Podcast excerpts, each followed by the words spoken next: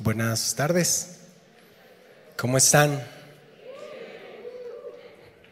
Abre tu Biblia en Génesis capítulo 45. El título de hoy, El camino a la reconciliación. Génesis capítulo 45. Vamos a leer verso 1 y oramos. Si lo tienes, di amén.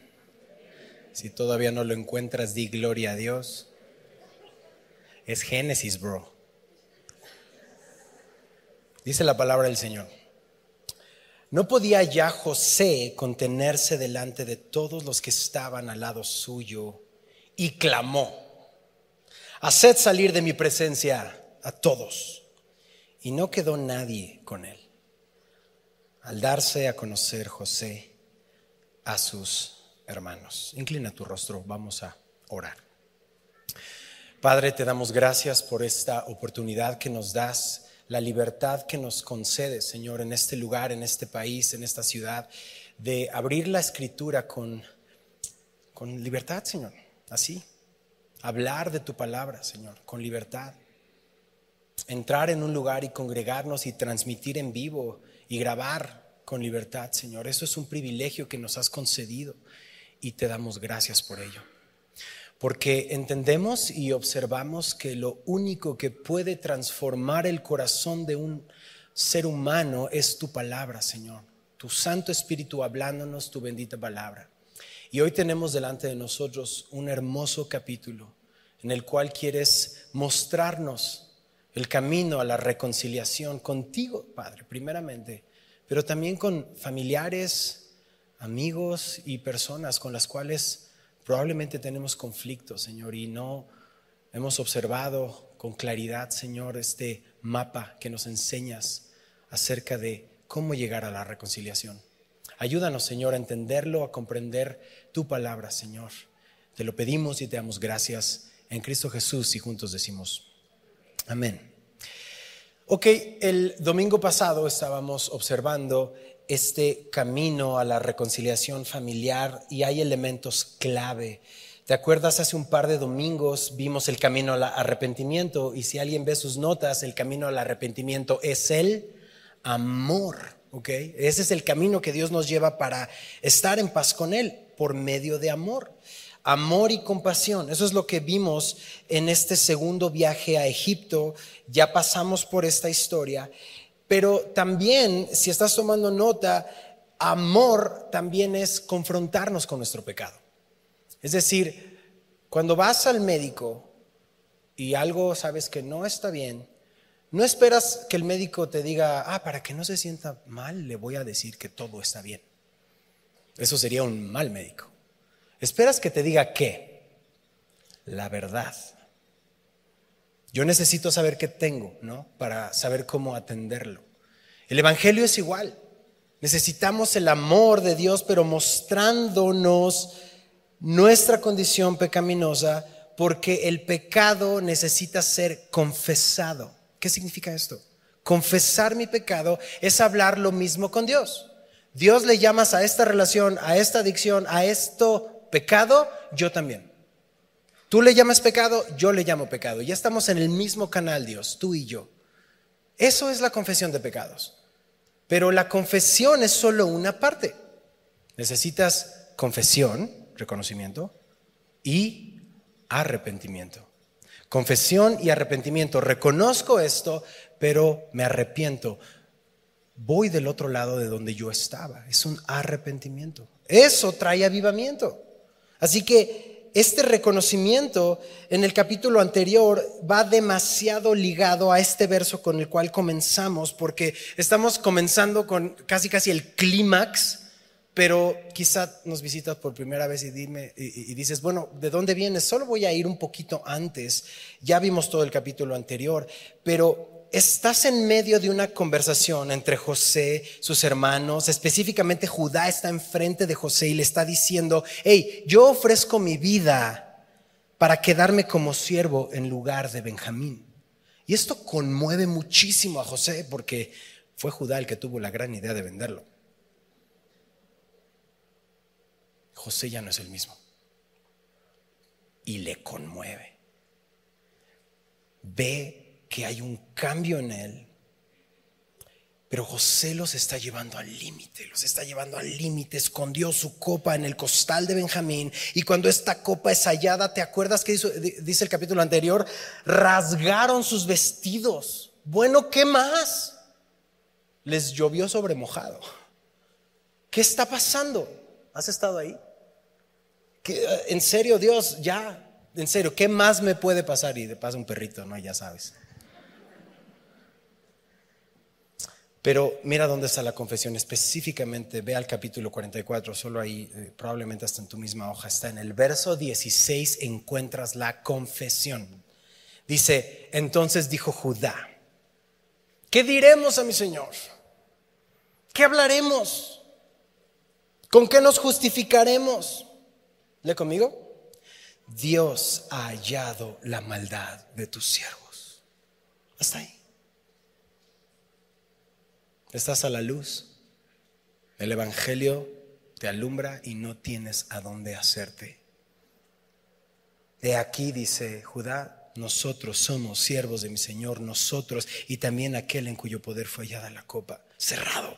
No tengo justificación, soy un malvado y merezco castigo.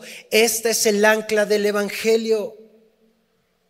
De nada sirve ver una cruz y Jesús colgado en ella si no reconocemos por qué está colgado ahí, por qué está ofreciendo su vida, asesinado brutalmente por mi culpa, porque está en mi lugar. No hay excusa. Dios nos concede ver nuestra condición. No hay reconciliación si no hay confesión. No hay. Dios ya lo sabe. Dios ya lo sabe, pero tú y yo necesitamos confesarlo. ¿Quién se comió los chetos y así tus, manos llenas de queso? Bro.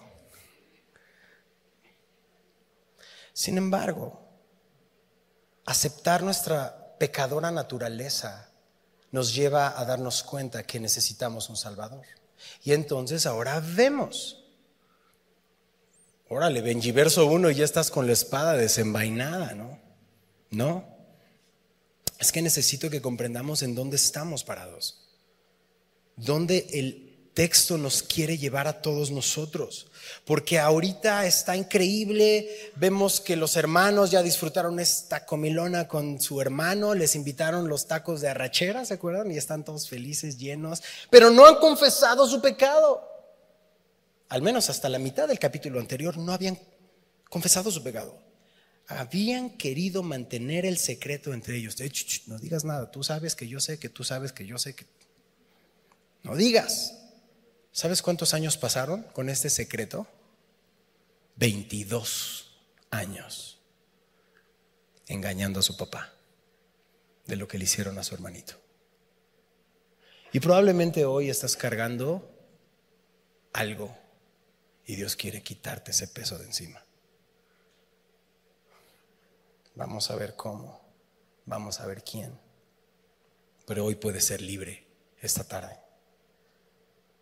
Jacob no sabe la verdad. Todos ellos se escondieron y saben lo que sucede es que pasa el tiempo y se convierte más y más y más difícil poder decir la verdad. Es que le voy a romper el corazón al viejito. Y no te ríes porque es verdad.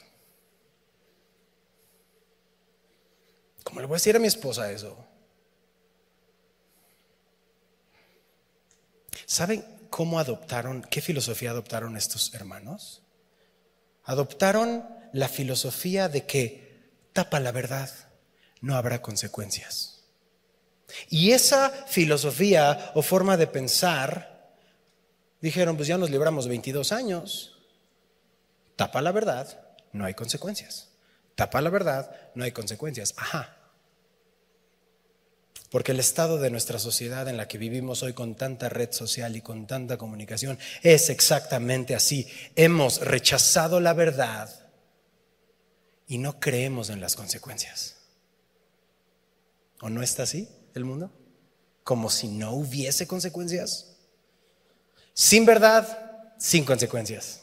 Sin verdad, sin consecuencias. Pero la verdad saldrá a la luz y Jesús lo dijo en Lucas capítulo 8, verso 17. Lo sabes de memoria porque nada hay oculto que no haya de ser manifestado, ni escondido que no haya de ser conocido y de salir a la luz. Todo de todos. Y eso nos pone vulnerables. La escritura no engaña, Jesús no engaña, Jesús nos lo está diciendo. Y es una realidad en ambos testamentos. Mira, ve nada más en números, solo ve unos libros adelante en el capítulo 32, en el verso 23. Dios les está hablando a su pueblo y les está diciendo, mas si así no lo hacéis, he aquí, habréis pecado ante Jehová. Y lee conmigo, iglesia y sabed que vuestro pecado os alcanzará. Hoy, ¿por qué no me quedé viendo las carreras, brother? Porque Jesús te ama. Así predicamos el Evangelio. Por eso predicamos el Evangelio. A una generación que ha desechado la verdad. Hoy yo te invito, me estás escuchando, ven a Jesús por aquellos que van a escuchar de tu boca el Evangelio, en donde Dios te ha puesto. Ven a Jesús, recibe el perdón, ven y sé lavado, ven y sé transformado, porque sí hay consecuencias. Hay algunas de las cuales vamos a tener que pasar por ellas, por cosas que hemos hecho, y serán dolorosas y vergonzosas, pero hemos sido perdonados.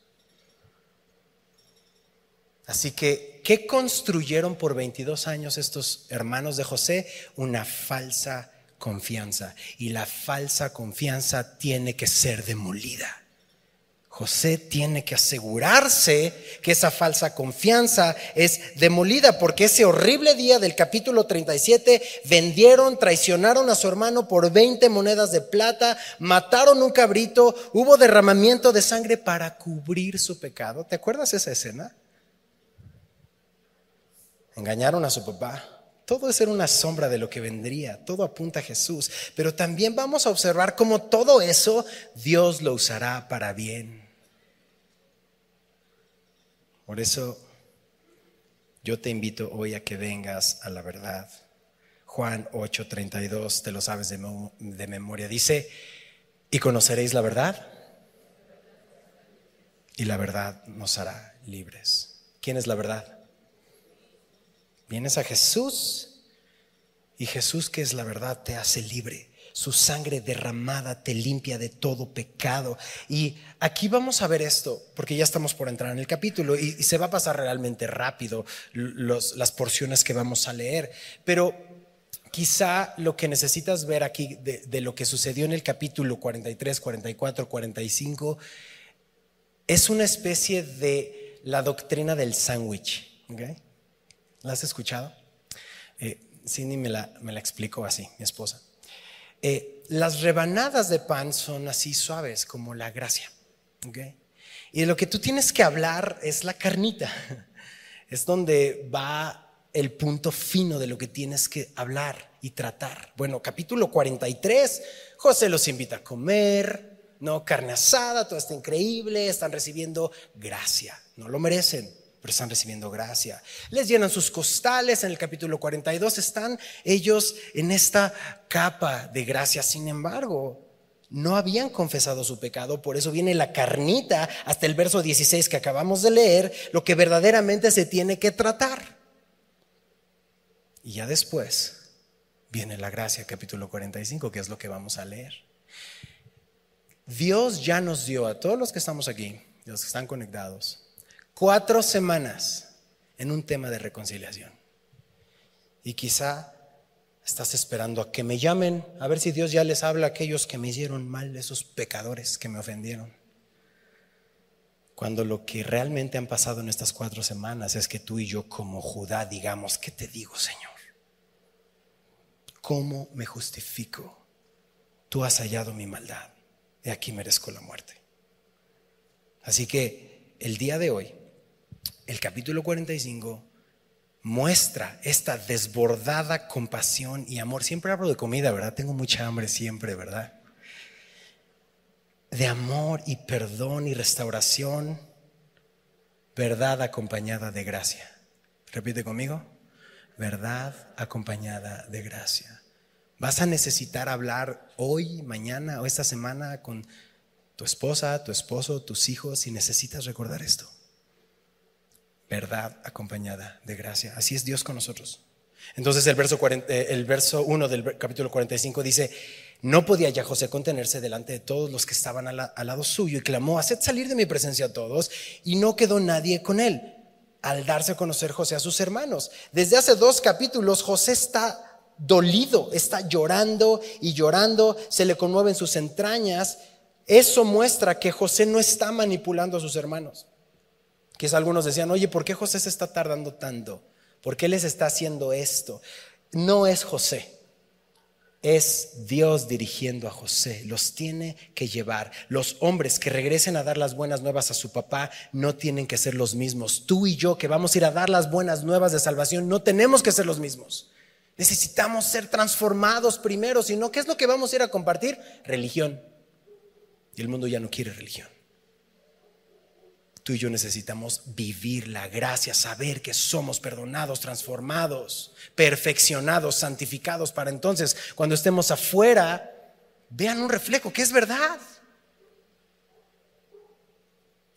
Así que este proceso duele. No fueron besitos celestiales los que nos envió a Dios, eh, los que nos envió Dios para redimirnos. Costó la sangre de su Hijo en la cruz.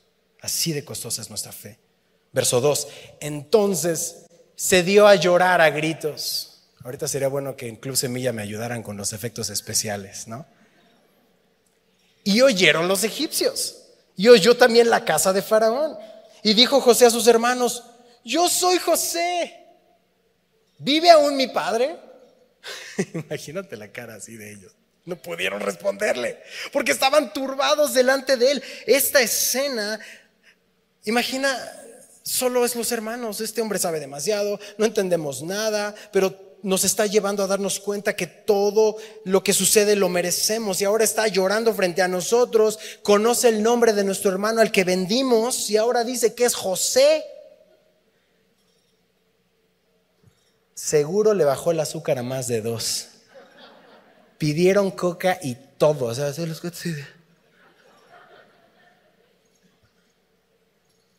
La palabra es ansiosos, alarmados, temblando. Sus hermanos no pueden hablar. Pero recuerda, verdad acompañada de gracia. No lo está haciendo como juicio. ¡Eh, yo soy José! Y empieza a reclamarles. No, él, él ya no está ahí. Su corazón ya no está ahí. José les dice algo a sus hermanos que apuntan a Jesús de una manera gloriosa. Mira lo que dice el verso 4. Entonces dijo José a sus hermanos, lee conmigo, acercaos ahora a mí. Y ellos se acercaron. Y él les dijo, ya cerquita, yo soy José vuestro hermano, el que vendisteis para Egipto. Ya no hay más secreto familiar.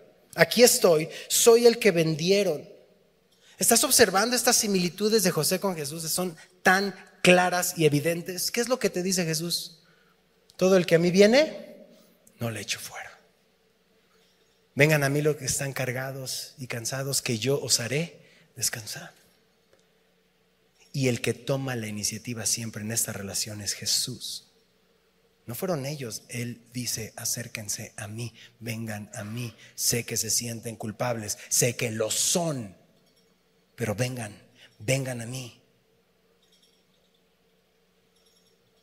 Y saben que el hecho de que estemos aquí juntos con nuestra Biblia abierta, pasando sin número de dificultades, cada persona que está aquí presencialmente o conectada tiene una historia y tiene una batalla y tiene todo un testimonio que sería increíble escuchar sus testimonios. Pero algo que quiero decirles es que Dios hace que te acerques a Él. El hecho de que podamos ver nuestra condición es un regalo de Dios. No nos hace mejores a nadie. Él nos regala la gracia salvadora. Él nos da para que nosotros podamos arrepentirnos y podamos acercarnos a Él. Acercarte a Jesús es dado por Jesús. Y sí, los hermanos aquí están arrepentidos, pero una vez que se muestra el pecado, se confiesa, se reconoce después de 22 años de silencio y condenación, son recibidos a misericordia. Y quiero decirte que si tú tienes un secreto 22, 23, 15, 2 años, lo que sea, tres meses, un día, puedes ser recibido a misericordia hoy también. Y no lo mereces, no quieras negociar con eso. Cuando Jesús murió en la cruz dijo, pagado por completo. ¿Cómo respondes a ese amor? ¿Cómo respondes ese amor que Él sabe lo que hacemos, lo que pensamos y por qué lo hacemos? Y nos ama. Y entonces observa esta cadena de versos donde José tiene esta perspectiva eterna de las cosas. Verso 5, ahora, regreso, ahora pues no os entristezcáis, ni os pese de haberme vendido acá. ¿Le conmigo? Porque para preservación de vida me envió Dios delante de vosotros. Qué manera, el momento de la verdad, donde somos expuestos, nos reconocemos pecadores, ¿qué es lo único que esperamos? Que caiga el rayo, ¿no? Juicio. Así están los hermanos de José atónitos y reciben palabras de amor y de perdón. Lo primero que escuchas es, no te sientas mal, no te entristezcas. No te pongas triste, no cargues más esa carga. Ellos habían hecho mal, ellos eran culpables, pero José les dijo, ya pasó. Enfócate en Dios.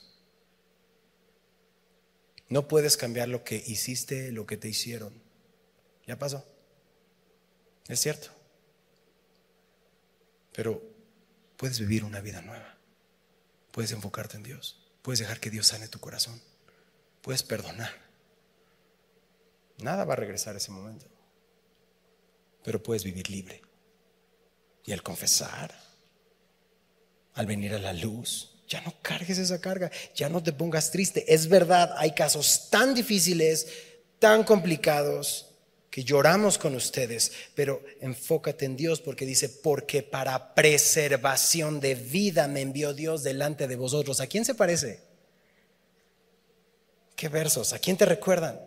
¿A quién envió Dios para preservación de vida? Y así como la maldad que sus hermanos obraron contra José, Dios lo usa para bien. Estamos a punto de leer la bondad de Dios, el pan de gracia.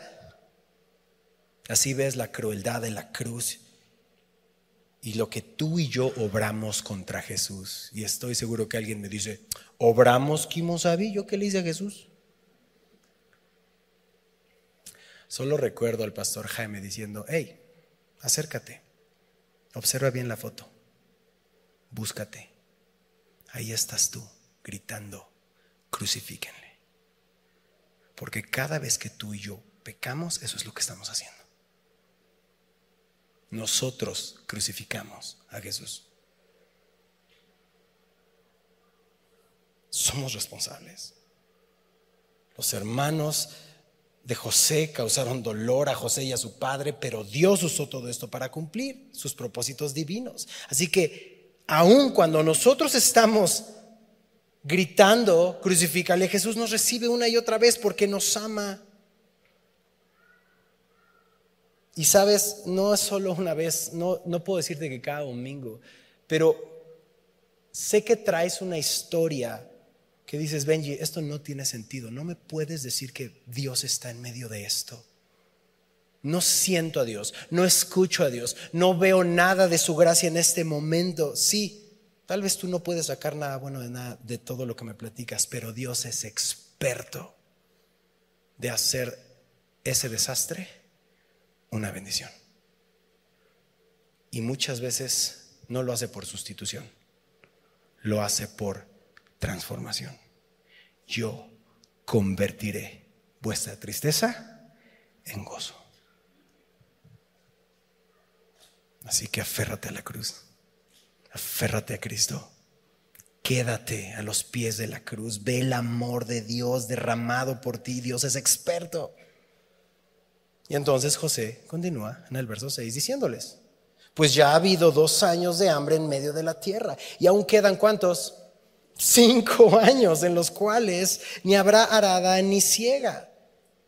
Y Dios me envió delante de vosotros para preservaros posteridad sobre la tierra y para daros vida por medio de gran liberación. ¿A quién se parece? A Jesús.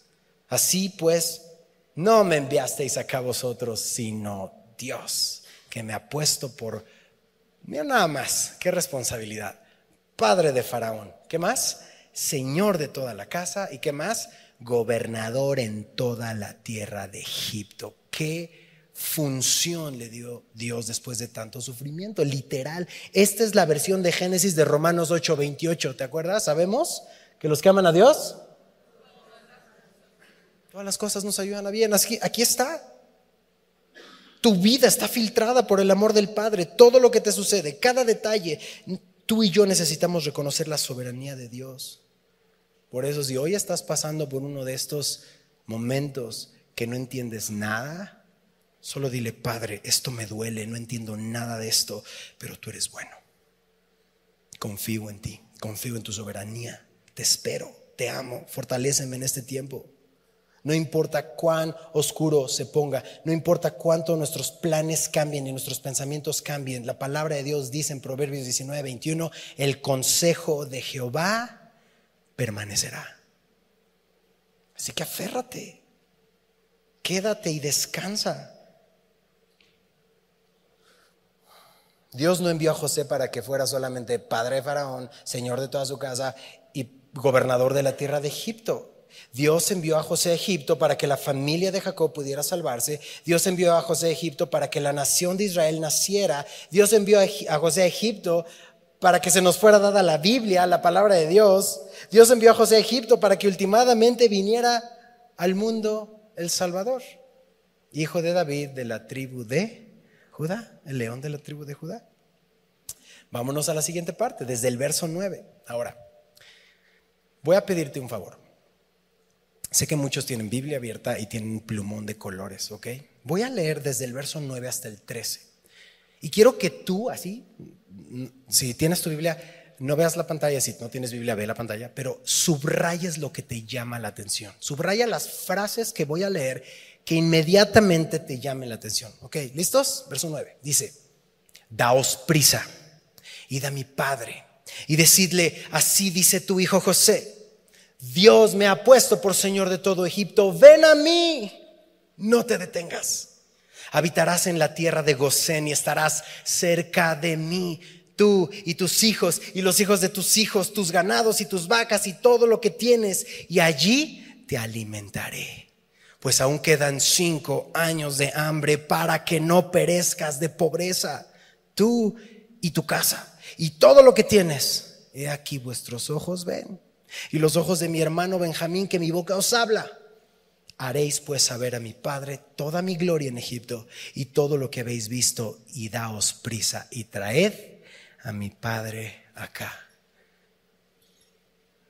No puedo con esto, esta es demasiada gracia. Podríamos irnos verso a verso, domingo a domingo, solo en esta porción. ¿Qué subrayaste? ¿Qué te llamó la atención? ¿Dónde viste a Jesús? ¿Dónde te viste tú en estos versos?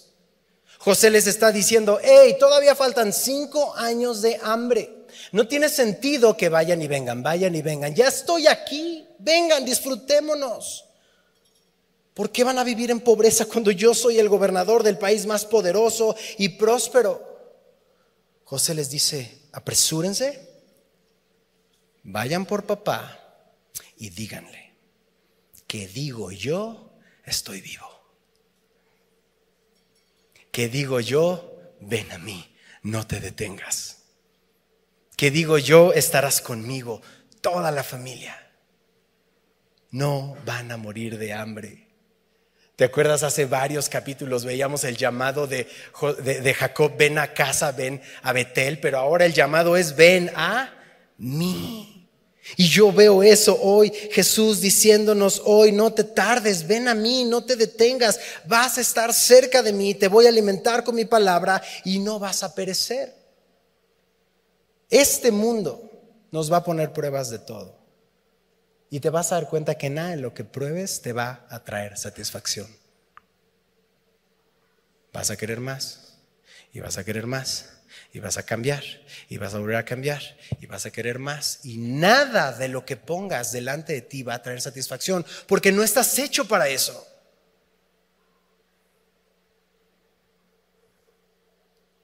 Estás hecho para la eternidad. Dios puso eternidad en tu corazón. Y Jesús te dice en Juan 6:35, lo sabes de memoria, yo soy el pan de vida. El que a mí viene nunca tendrá hambre. Y el que en mí cree no tendrá sed jamás. ¿Podrías entonces, ya sea que estés tomando nota personal o estés escuchando, identificar todo aquello que hoy te estorba para venir a Jesús? Piensa por un momento. Has estado escuchando por meses, quizá años, y parece que estás en el mismo lugar espiritual en tu vida y en tu matrimonio. Pero eso sí, hay algo que reconoces que no le has dado a Cristo.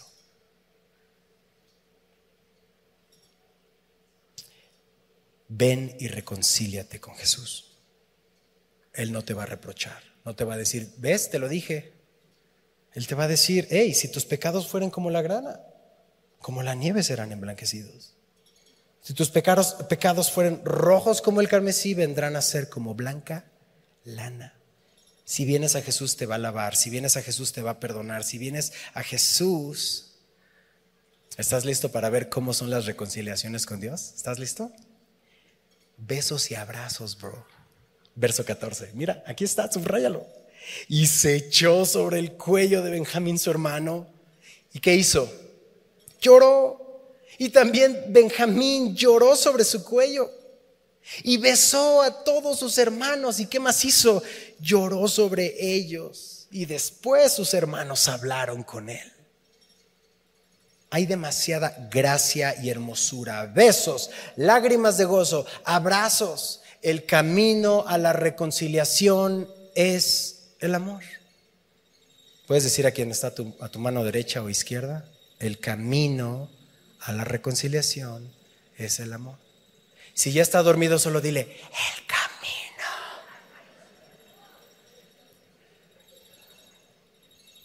El camino a la reconciliación es el amor. Dios nos dio el ministerio de la reconciliación. No nos tomó en cuenta nuestros pecados. Dice segunda de Corintios, si no lo tienes subrayado, este es un buen momento para subrayar segunda de Corintios 5, 19. Dios estaba en Cristo reconciliando consigo al mundo, no tomándoles en cuenta a los, a los hombres sus pecados, y nos encargó a nosotros la palabra de la reconciliación. Pregunta familia, aquí en el auditorio o en casa, ¿a quién le vas a hablar hoy? ¿A quién de los que te la debe te vas a acercar para darles gracia? No somos de este mundo. Y lo que te estoy pidiendo no apelo a tu buena voluntad. Es el Espíritu Santo que ya está en ti. Si son casos particulares, acércate, déjanos orar contigo, que Dios te dé sabiduría y fuerza. Sé que cada caso tiene su historia, me queda claro, pero el principio es el mismo. Dios quiere la reconciliación. Porque cuando hay reconciliación, ¿cómo termina el último, la última parte del verso 15? Cuando hay reconciliación, entonces hay comunicación. Tiene mucho tiempo que no hablaban. Después sus hermanos hablaron con él. Ya no hubo explicaciones, ya no hubo excusas. Hubo expresiones de amor y perdón. El camino a la reconciliación es el amor. Y José abraza, besa a sus hermanos porque el pecado oculto había sido expuesto, había sido tratado y entonces se dio el perdón. El Salmo 85, 10 dice, la misericordia y la verdad se encontraron. La justicia y la paz se besaron. Y ya había los solteros aquí tomando el chop. Me llamo justicia. No lo uses. Nada que ver. La reconciliación se hizo posible porque José sufrió y triunfó. Y aquí vemos la hermosa imagen de nuestro Señor Jesús. Lo que hizo en la cruz por nosotros, pecadores. Lo que hizo en su resurrección, de sufrimiento a gloria, prisión a trono. Comparte su riqueza y su gloria con los suyos. Y te decía hace un momento que es regalo de Dios porque quizá te pasó como a mí, escuchas la palabra, escuchas el Evangelio, celebras Navidad, Semana Santa, ves en películas y dices, pues sí, ya sé quién es Jesús, pero no lo ves. No lo ves, no sabes quién es, así como en el primer viaje, no lo veían. Hasta el segundo viaje, Él se revela a ellos. Cuando tú con fe recibes esto, Él se revela a ti. Y entonces puedes ver quién es Él tu Señor, tu Salvador, tu mejor amigo, todo lo que tú necesitas. No hay nada, nada, nada, nada que te falte en Él. Antes no lo podían ver ni en pintura los hermanos a José. Ahora anhelan tener comunión con Él. José los perdona y los invita de nuevo a su corazón y a su hogar. Y yo no sé, particularmente sé que Dios está hablando a tu vida en algún pleito que tengas, probablemente de años. Pide al Señor Dios, permíteme, permíteme pasar este capítulo ya. No lo cargues, no lo cargues. Dios te quiere liberar hoy. Y en esta última sección del verso 16 hasta el 28, vamos a observar lo que estas buenas nuevas de reconciliación implican. Lo que implicaron para Jacob y su familia, lo que implican para ti, para mí hoy. ¿Listo? Si estás tomando nota, tres cosas, rapidísimo. Promesa hay promesa. Hay, número dos, presentes, regalos. Y número tres, tres, hay avivamiento. ¿Cuáles son los tres? Promesa, ¿qué más? Presentes, regalos, avivamiento. Verso 16 hasta el 19. Y se oyó la noticia en la casa de Faraón diciendo, los hermanos de José han venido. Y esto agradó a los ojos de Faraón y de sus siervos. Y dijo Faraón a José, di a tus hermanos, haced esto, cargad vuestras bestias e id, volved a la tierra de Canaán y tomad a vuestro padre y a vuestras familias y venid a mí, porque yo os daré lo bueno de la tierra de Egipto y comeréis de la abundancia de la tierra y tú manda, haced esto. Tomaos de la tierra de Egipto carros para vuestros niños y vuestras mujeres y traed a vuestro padre. ¿Y qué dice el texto? Venid. Esto es asombroso porque es tan de Dios que cuando te reconcilias, no solo causa gozo en el círculo inmediato de la reconciliación, sino que se expande. Hay gozo en el corazón de los egipcios, hay provisión. Ellos querían saber qué estaba pasando. Cuando les dice, sálganse, estoy seguro que los egipcios estaban así en la puerta, así nada más, escuchen. ¿Qué está pasando? Ellos querían a José, José los había salvado. José era un héroe en Egipto. Y el gozo de José era el gozo de ellos. Así que cuando ellos se enteran, Faraón se involucra y Dios respalda la idea de que José había dicho a sus hermanos que fueran por su papá. Y agárrate, José, porque fue tu idea multiplicada por mil. Quizá eso en, el inicio José dijo, bueno, pues tengo aquí unos terrenitos, ahí cabe papá, ¿no? ahí están mis hermanos.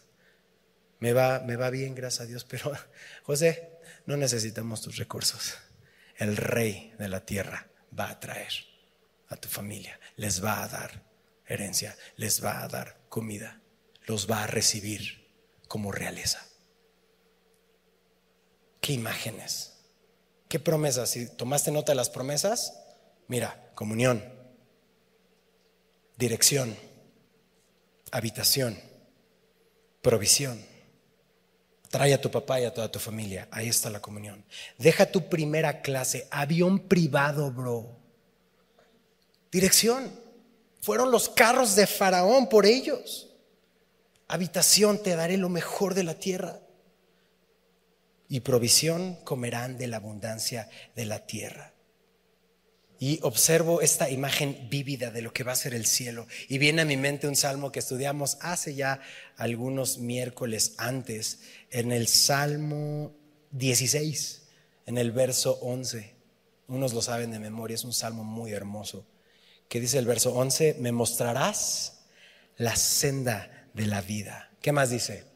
En tu presencia hay plenitud de gozo. ¿Y qué más? Delicias a tu diestra para siempre. Y sé que hay bendiciones de este lado de la eternidad. Si yo te pregunto, ¿Dios ha sido bueno contigo? ¿Cuántos dicen amén? Bueno, a mí me llama la atención algo, lo que el rey les dice. Mira lo que dice el siguiente verso, ¿listo? Subrayalo, verso 20. Es más, iglesia, lean conmigo, verso 20. Dice, y no os preocupéis por vuestras chácharas, ok, prácticamente, porque la riqueza de la tierra de Egipto será vuestra.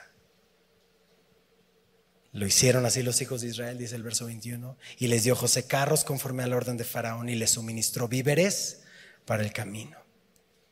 La promesa, si sigues ahí con tus notas, incluye no te preocupes. Una especie así de Hakuna Matata, ¿no? Bro, tranquilo. ¿Qué es lo que te preocupa hoy? La palabra en seres por eso literal dije chácharas, abarca mucho, tiene muchísima aplicación. O sea, en tiempo presente es no te afanes. ¿Qué te duele? No te afanes. Dios tiene cuidado de ti. Pero en tiempo futuro tiene más implicaciones porque lo que Dios tiene para ti en la eternidad es una imagen pequeña, una ventana al cielo, porque, hey, no te preocupes por tus enseres, en serio, por todo lo que te afanas hoy, tu cuerpo, hey, te va a dar uno nuevo, incorruptible. ¿Qué te parece eso? Deja esto, cuelga los guantes, bro, no lo necesitas allá. Estos ojos, ¿qué no han visto? Yo quiero ojos nuevos para ver a mi Jesús. ¿Vas conmigo? Estas manos. Yo quiero manos nuevas para tocar sus pies. Tú quieres ese nuevo cuerpo. Así es que el que tienes, sí, cuídalo, pero no te fanes. Vamos a dejar la cháchara aquí. ¿Tu salud? ¿Qué te parece esto? No habrá más muerte, ni más tristeza, ni más dolor, no más llanto. ¡Wow! ¿Tu casa, bro? La nueva Jerusalén hay nada más. No le sale hongos, no le sale humedad. No quieres estar con Él ya. No anhelas su presencia, pues ya la puedes tener a partir de hoy. No te preocupes, tienes a Dios, lo tienes todo. Jehová es mi pastor. En inglés es I shall not want. No deseo nada más. No solo no me falta, no quiero nada más. Quiero a Jesús. Dame a Cristo. ¿Le puedes decir al que está a tu lado? Dame Cristo. No quiero nada, quédate con el mundo. Dame Cristo. Y tú, no, espérate, es que ya le estoy dando todo, ¿no? Dame Cristo, dame Cristo, quédate con el mundo, dame a Cristo. Y entonces aquí leemos que les prepararon víveres para el camino. Era un grupo grande que vendría de regreso a Egipto, verso 22. A cada uno de ellos les dio mudas de vestidos. Pasaron al mol, ¿no? Literal. Y a Benjamín le dio 300 piezas de plata. Hay para tus chuchulucos, Benja. Igual pasan por el oxo y se te antoja algo. Y aparte le das cinco mudas de vestidos. O sea, una limpia, diaria, nueva, y ya el fin de semana lavas, Benji, ¿no? Yo les digo que así les decía a mis hermanos cuando papá nos compraba ropa, ¿no? Me tocan cinco, es bíblico, aquí está. Y el verso 23 dice, y a su padre envió esto, diez asnos cargados de lo mejor de Egipto, diez asnas cargados de trigo y pan y comida para su padre en el camino cada necesidad para el camino suplida, cada cosa que tú necesitas para llevar a cabo la voluntad de Dios de este lado de la eternidad, cuenta con ello. Cuenta con ello. Ya lo tienes. Ya lo tienes. No te preocupes. Es parte de la promesa. Los animales de carga, los alimentos, la ropa. Dios nos da más de lo que necesitamos. Y por el siguiente verso, mis sospechas de que eran mexicanos se comprueba. ¿Listos? Verso 24. Y despidió a sus hermanos y ellos se fueron. Y él les dijo, no riñáis por el camino, conozco mi gente, se iban a pelear a manos llenas, todos bendecidos. Ya ves, te dije y fuiste tú y no, y iban a empezar a discutir. José ya lo había visto en Rubén. Rubén literalmente en el capítulo 42 les dijo, ya ven, les dije. Y José quería que no ocuparan sus conversaciones en culpas. Y hoy te digo, Jesús quiere que no ocupemos nuestras conversaciones en culpas. El conflicto ya está resuelto. Tus pecados perdonados. ¿Qué andamos haciendo recordándoles a los demás lo que ya fuimos perdonados nosotros? Se nota que nuestra naturaleza humana siempre tiende a haber conflicto, riña, pelea. Lo que José quería es, hey, disfruten el camino, disfruten los carros que van, la comida, van con ropa nueva, vayan platicando, disfruten el paisaje. Pero tendemos en nuestra vida, en lugar de darnos cuenta lo glorioso que es la oportunidad de estar vivos, y saludar y abrazar y bendecir, ponemos la cara de limón. Y probablemente dices, Benji, es que tengo razones de más, acércate a mí, te voy a dar otras razones. Déjame hablarte de Jesús. Por el más perverso y malo de los hombres o mujeres, hay esperanza para ti porque muchos nos identificamos, ¿cierto? Así que, últimos cuatro versos, vuelve el foco a Jacob, no tiene idea de lo que le va a suceder a este viejito. Verso 25.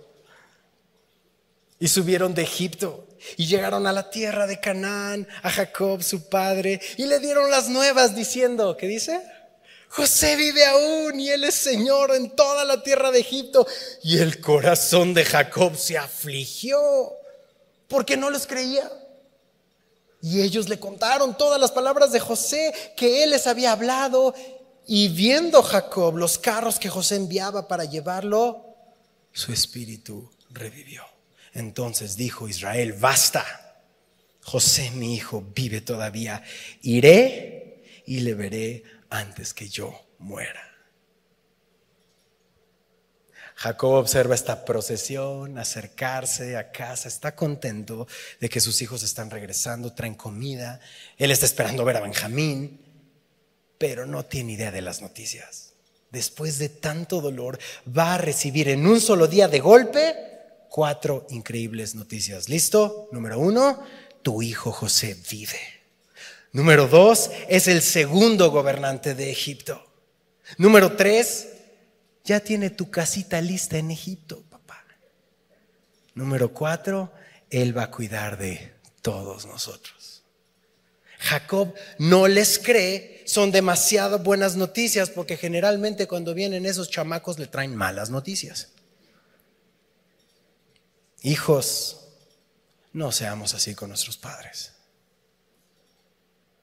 No rompas el corazón de tu madre. No rompas el corazón de tu papá. Honralos. Ámalos. Él ve la evidencia, ve los carros egipcios estacionados afuera, ve estos grandes animales extras que iban a llevar a toda la familia de regreso, ve el alimento y su espíritu comienza a revivir. Entonces, tus notas que dicen promesas, ¿qué más? Presentes o regalos y avivamiento. ¿Saben cuántos años tiene José cuando va a viajar a Egipto? 130 años. Y tú ni a Cuernavaca quieres ir, bro. José está resuelto en ver a su familia reunida antes de morir y sé que es el anhelo de muchos de los que están aquí. Quiero ver a mis hijos, quiero ver a mis hijas, quiero ver a mis nietos, pero sobre todo quiero verlos rendidos a los pies de Cristo. Ora con fe. Pide lo que Dios pediría y la salvación es algo que Dios quiere. Él va a morir, él no lo sabe, pero va a morir a los 147 años. O sea que todavía va a tener 17 años más de gracia para disfrutarlos, especialmente a José y a sus dos pequeñitos de José. Ya no hay más secretos. Seguramente llegaron y dijeron, papá, por favor siéntate por lo que te vamos a decir. Y confesaron su pecado. Le pidieron perdón. Tal vez te estás viendo o me estoy viendo ahí. Perdóname por causarte dolor 22 años. No creo que Jacob se sorprendió del todo porque sabía que sus hijos tenían secretos. Él mismo había sido qué? Engañador. Pero él había sido restaurado. Su nombre ya no era Jacob, sino Israel.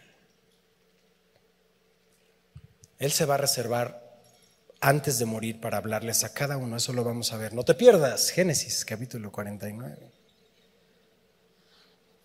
Pero quiero que oremos, inclina tu rostro. Vamos a tomar la cena, pero antes de tomar la cena y preparar los elementos,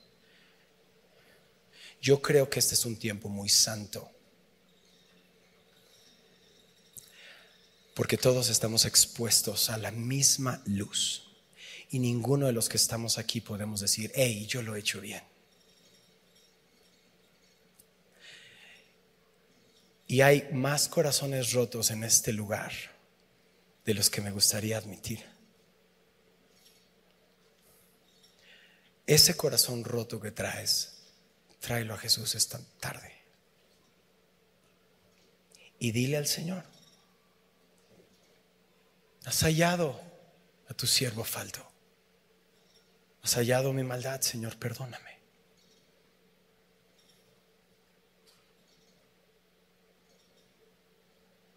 Lo que Dios ponga en tu corazón en este momento, comunícaselo a Jesús. Él te escucha por los méritos de Cristo. Puedes tener acceso al Padre. Si no puedes perdonar porque simplemente estás cerrado, dile Dios, quebranta mi corazón. Dame un nuevo corazón. Si estás lejano porque dices, ¿cómo me puedo reconciliar con mi familia si ni siquiera he hecho la paz contigo? Acércate a Jesús, no te echa fuera.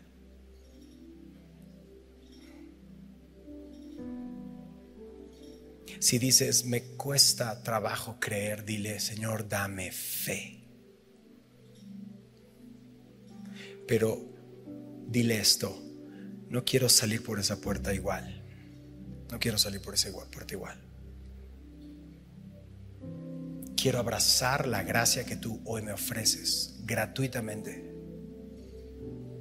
Porque para hacer esa llamada con ya sabes quién, ya sabes cuándo. Necesitas de su espíritu en ti. Para humillarte y pedir perdón y confesar necesitas de su espíritu en ti. Pero quiero decirte que Dios respalda eso. Y si quizá la persona que tienes en mente está muy lejos, hay manera de comunicarse da el primer paso a la reconciliación. No dejes pasar hoy. Reconcíliate con Dios. Él te perdona. Siguiente paso, reconcíliate con tu familia. Bendito Padre, te doy gracias por tu amor, por tu misericordia. Porque así como las buenas noticias a Jacob eran, hey, tu hijo vive. Hoy tenemos las mismas noticias, Jesús vive.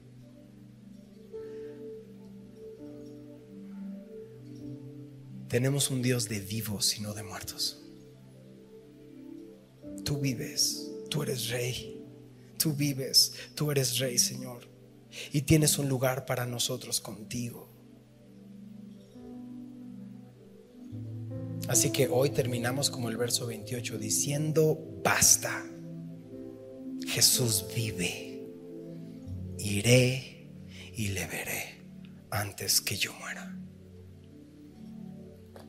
Te adoramos, Señor, te exaltamos.